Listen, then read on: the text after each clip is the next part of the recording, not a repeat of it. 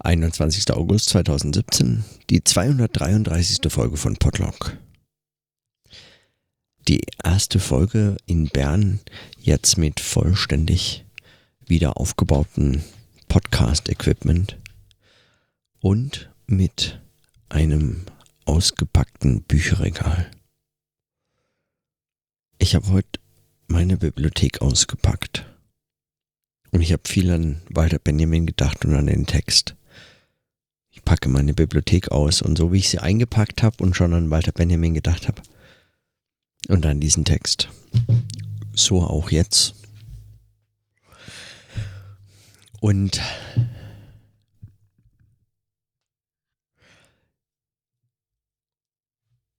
Und so ein bisschen habe ich den Eindruck gehabt, dass mir eigentlich die, das Klassifikationssystem, das ich, äh, das ich verwende, nachdem ich die Bücher aufstelle, verhindert eigentlich, dass ich mich irgendwie näher mit den Büchern auseinandersetze. Ich muss sie nicht einzeln in die Hand nehmen, um, um zu begutachten, wo sie hingehören und was sie tun und wie sie in meinen Besitz kamen und all diese Dinge, die ähm, Walter Benjamin in dem Text äh, vorstellt. Ich kann sie einfach in, den, in die Hand nehmen und zwei, drei Blicke genügen, zu wissen, wo ungefähr sie hinkommen. Und dann zwei, drei Korrekturen und das steht am richtigen Ort. Aber immerhin gab es äh, die Möglichkeit, darüber nachzudenken, welche Bücher wirklich äh, es verdient haben. Also auch selbst das Klassifikationssystem hat das nicht verhindert. Und so habe ich beschlossen, dass ich zum Beispiel den religionswissenschaftlichen Teil meiner Bibliothek, wie passend, dachte ich, ins ähm, Institut auslager und in mein Büro. Auch wenn das nicht die Bücher sind, die ich jetzt am meisten benutze, aber äh, die können einfach dort äh, bleiben. Mein Zimmer ist so klein, dass ich mir jeden Fleck äh, Platz, den ich habe, wohl überlegen muss, äh, mit was ich ihn erfülle. Und die Gegenstände sind äh, fast zahlreicher als Platz. Und gerade für mein äh, Bücherregal ist das schon ein Zustand, der mir zumindest äh, äh mich zum Nachdenken bringt, weil Ich wünschte, mein Bücherregal hätte immer zumindest ein, zwei Plätze frei. Für neue Bücher, die es noch zu entdecken gilt. Und eigentlich hat es das auch. Wenn es sein muss, findet sich der Platz. Noch schlafe ich nicht auf Büchern. Mein Bett ist nicht aus Büchern gebaut. Es steht nur im Regal.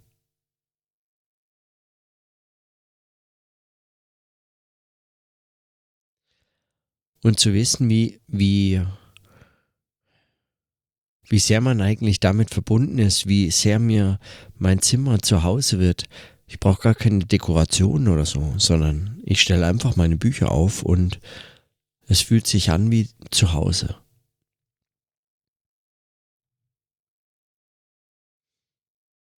Und das ist für mich auch, äh, was ich mit Bibliotheken verbinde, einfach ein so ein Zuhause nicht nur von Büchern, sondern auch von zum Beispiel meiner Faszination für Bücher und damit auch so immer ein Stück von mir. So, so quasi nach dem Motto, wenn Bücher sich äh, zu Hause fühlen können, dann kann ich das auch.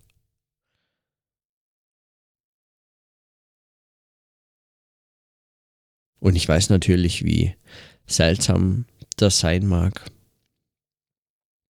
Gerade in Zeiten, in denen hm, alle Welt davon äh, spricht, dass Bücher an Bedeutung verlieren würden oder man könnte sich gar keine mehr kaufen. Und ich höre das immer wieder jetzt von Kolleginnen und Kollegen, dass sie sagen, also jetzt kaufe ich mir erstmal keine Bücher mehr oder ich habe es ganz aufgegeben, Bücher kaufe ich mir nicht mehr. Ich will das alles nur noch digital. Ich lese es auf meinem E-Reader oder auf meinem iPad oder auf sonst irgendeinem Gerät. Aber ich kann da drin so nicht wohnen. Und so habe ich meinen eigenen Dschungel, den ich hier, äh, den ich hier aufgestellt habe. Und in der Aufstellung habe ich äh, für, für mich zumindest äh, eine Quelle von äh, Entscheidung und immer wieder Begegnungen mit denselben Büchern. Und das macht ja nochmal das Besondere einer Bibliothek in der Größe aus. Also jetzt gerade mal 700 irgendwas Bücher. Äh, kann man ja kaum Bibliothek nennen. Aber in, in einem Bücherbestand von einer solchen äh, kleineren Größe trifft man die Bücher eben häufiger. Man sucht etwas und findet nicht weit davon etwas völlig anderes. Und trotzdem und trotzdem lässt sich's da drin verlaufen.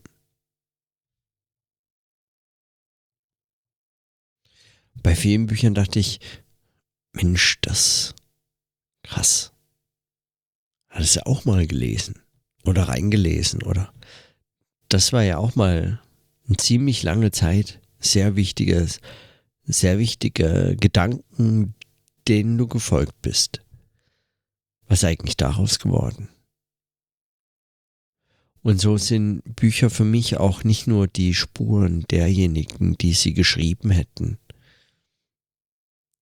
oder derjenigen, die darüber diskutieren, oder der Diskurse, die sich darum entspinnen, oder die Diskurse, der Diskurse, die sie selbst repräsentieren, sondern auch einfach meine eigenen Überlegungen. Und wie das sagen, fast als, als Gegenteil das Potluck, in dem ich sprechend versuche zu denken, sind es die Bücher, in denen ich schweigend nur gedacht habe. Also, die, wenn mir begegnen, sie wieso die Stellvertreter für schweigendes, gedachtes, vergessenes sind. Und dafür brauche ich das Buch gar nicht mehr aufschlagen und lesen, sondern ich ähm, an dem, ganz an dem Objekt habe ich eigentlich schon dieses Schweigen sehr viel besser begriffen, im Griff, also in der Hand.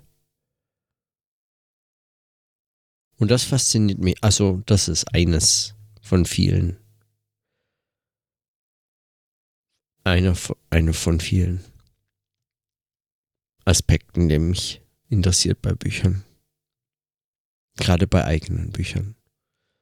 Und so kann ich mir unter anderem auch erklären, warum Walter Benjamin sagt, für den wahren Büchersammler ist der Platz in der eigenen Bibliothek für bedeutende Exemplare der deutlich beste.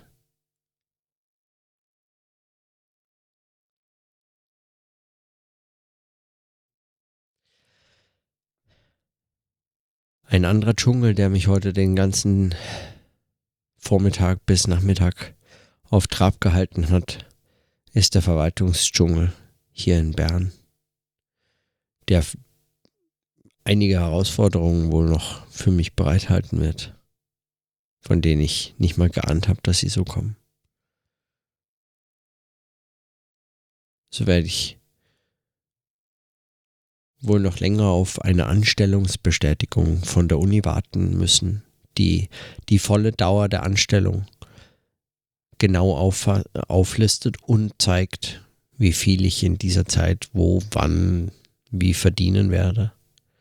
Und mit dieser Anstellungsbestätigung kann ich erst dann zur Stadt, zur Fremdenpolizei, um mich dort zu melden. Dort war ich schon. Es ist gar kein Problem, dass ich mich jetzt nicht melden will, weil äh, ich müsste ein, eine Gebühr zahlen, wenn ich mich jetzt melden wollte, weil ich mich in vier Monaten ummelden müsste, weil dann diese befristete Anstellungs Bestätigung, die ich bekommen hatte, eben eigentlich an Gültigkeit verloren hätte. Und eine neue konnte ich mir zwar ausstellen lassen, aber auch die hat diesen ganzen Anstellungszeitraum nicht abgedeckt. Und somit kann ich keine Meldebescheinigung bekommen, keine B-Bewilligung oder wie das heißt. Ich könnte nur eine L-Bewilligung haben und das äh, wollte ich wahrscheinlich nicht. So sagte man mir. Also warte ich doch besser auf die B-Bewilligung, wenn ich das dann bekomme. Dann muss ich nochmal dort anreisen mit all meinen äh, Unterlagen und dann, wenn ich die B-Bewilligung bekommen habe, dann kann ich mich zum Beispiel auch erst darum bemühen, einen Parkplatz für mein Auto zu finden, was ich jetzt und das wird äh, hoffentlich morgen oder übermorgen sich mit einem Parkplatz an der Uni oder irgendwie anders lösen lassen, weil sonst bin ich wirklich völlig verzweifelt, äh, für das ich jetzt 16 Franken am Tag zahle. Für einen Parkplatz. Und es gibt für mich sonst keine Möglichkeit hier.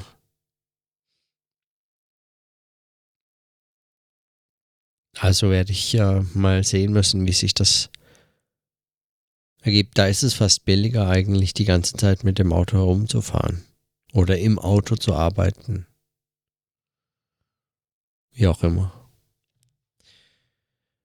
Es sind so viele Abhängigkeiten, die so zwischen Institutionen bestehen und zwischen Scheinen, die ausgestellt werden müssen, äh, dass man sich fragt, ob das äh, nicht vor allem eine riesengroße Beschäftigungsmaschine ist, die mich von A nach B schickt. Möglicherweise ist es auch sowas wie das äh, organisationale, bürokratische Willkommensgeschenk an die neuen Bürgerinnen und Bürger oder Einwohner. Bürger bin ich ja weit gefehlt. Aber den, an die neuen Einwohner der Stadt Bern so äh, zum Zwecke des Kennenlernens was sie schon immer nicht über ihre Stadt wissen wollten, in der sie jetzt leben. Deswegen schicken wir sie von hier nach dort und dann wieder zurück und dann den Berg rauf und runter und den anderen wieder rauf und wieder runter. Und ich wäre völlig aufgeschmissen, wenn ich kein Fahrrad hätte. Ich glaube, ich hätte mich ja heute schon blöd gezahlt, mit Bussen unterwegs zu sein.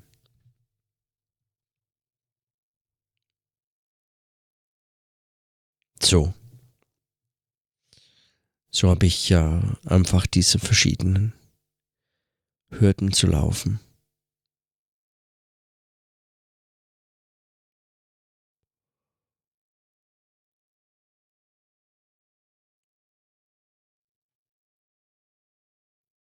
Immerhin ist mein Zimmer jetzt langsam eingerichtet. Noch Chaos hier und da,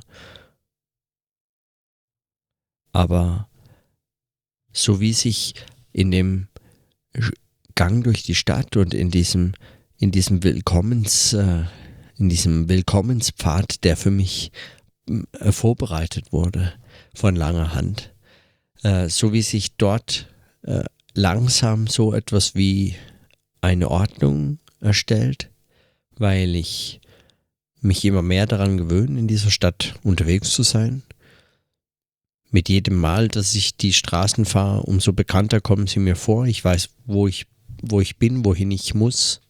Ich kann mich orientieren an so diesen Dingen mit jedem Gang, mit jeder Fahrt ein bisschen mehr. So ungefähr lichtet sich das Chaos und es erscheint darunter wieder eine Ordnung, die man als die eigene und die des eigenen Lebens entdeckt, weil es sind dann doch eben die Gegenstände, die man irgendwie schon mal an sinnvollen Plätzen verstaut hatte. Und manches macht Sinn, es beizubehalten. Und man stellt sie wieder ähnlich zusammen, ähnlich, äh, ähnlich arrangiert, in so einem kleinen begrenzten Raum nochmal sehr viel verdichteter. Und in diesem verdichteten wieder so aufstellen, das müssen nicht mal nur Bücher sein, entdeckt man dann plötzlich sein eigenes Leben. Weil es eben die Spur, die Folgen von so vielen Entwicklungen schon. Manches muss man gar nicht drüber nachdenken, warum eigentlich. Es ist einfach nur vertraut und in dieser Vertrautheit entsteht dann etwas, was sich irgendwie wieder mit Neuem verbinden kann. Und in diesen Verbindungen entsteht dann vielleicht einfach, ja, so das neue Zuhause. Ein neues Zuhause, weil es ist eben nicht das alte. Ich kann in einen Garten und es ist wunderschönes Wetter. Ich sitze einfach im Garten, wenn ich mag, und trinke meinen Kaffee. Und wenn nicht, gehe ich rein, wenn ich podcasten möchte. Oder wenn ich weiter ausräumen muss. An die Uni konnte ich heute zwar, aber nur kurz, weil einen Schlüssel habe ich noch nicht. Ich kann also nicht in mein Büro. Und ohne Büro habe ich ja an der Uni eigentlich überhaupt keinen äh, Auftrag. Deshalb warte ich wohl noch. Alle notwendigen Stellen sind verständigt. Es kann sich ja nur noch um Wochen handeln. Ich bin überrascht, wenn es äh, morgen funktioniert aber wäre schwer begeistert. Mal sehen.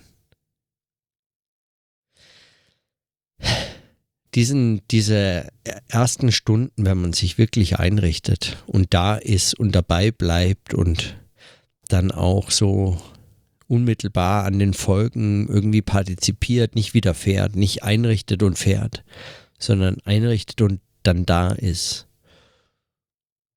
Die sind schon besonders irgendwie. Ist einfach auch richtig cool. Also. Stimmt mich optimistisch.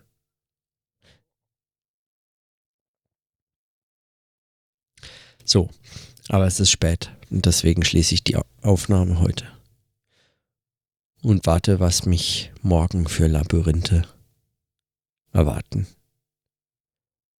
Und in diesem Sinne, bis morgen.